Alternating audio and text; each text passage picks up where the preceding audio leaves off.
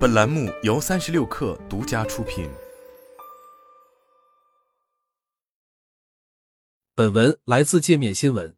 拥有一套完整统一的薪酬和职级体系，会给一家公司带来很多益处，大厂也不例外。八月十七日，界面新闻获悉，快手发布全员信，对推行四年多的职级体系进行调整，将双职级序列并轨为单职级序列。目前，在互联网大厂中，美团、京东已完成了从双轨制到单轨制的转变，而字节从一开始就选择了单轨制。阿里、腾讯目前施行的仍然是双轨制。深入了解一家公司的最好方式是研究其职级体系与薪资结构。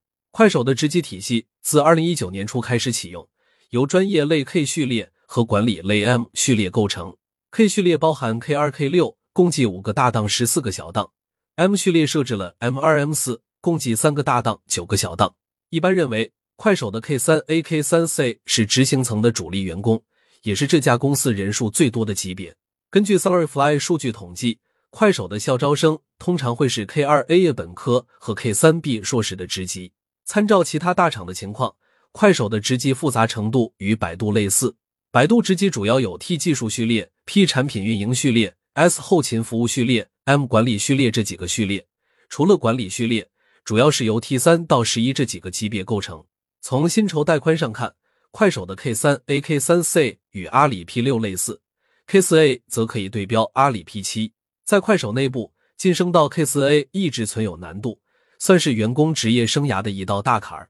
快手内部信显示，在此次调整后，快手将 K 与 M 序列并轨，新职级序列命名为 E，于是所有的职级总数调整为 E 六至 E 幺五，共十档。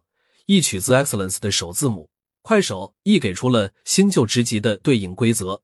专业职级序列中，K 二 A、K 二 B 对应一六，K 三 A、K 四 C 的六个细分档位分别对应至一七、一幺二，K 五 A、K 五 B 对应至一幺四，K 五 C、K 六 C 对应至一幺五。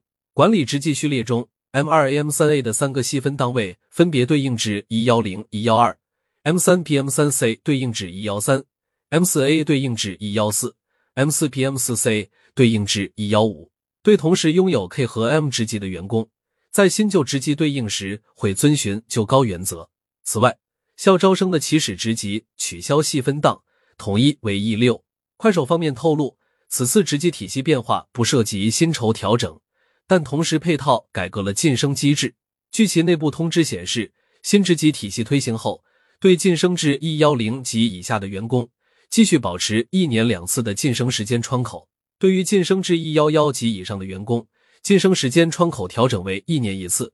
连续绩优员工还会增加晋升的确定性，加快晋升速度。快手还对管理者提出了更高要求，首次明确了未来基层管理干部至少百分之九十来自内部选拔的目标，还要求管理者除了团队管理外，应有过硬的专业能力。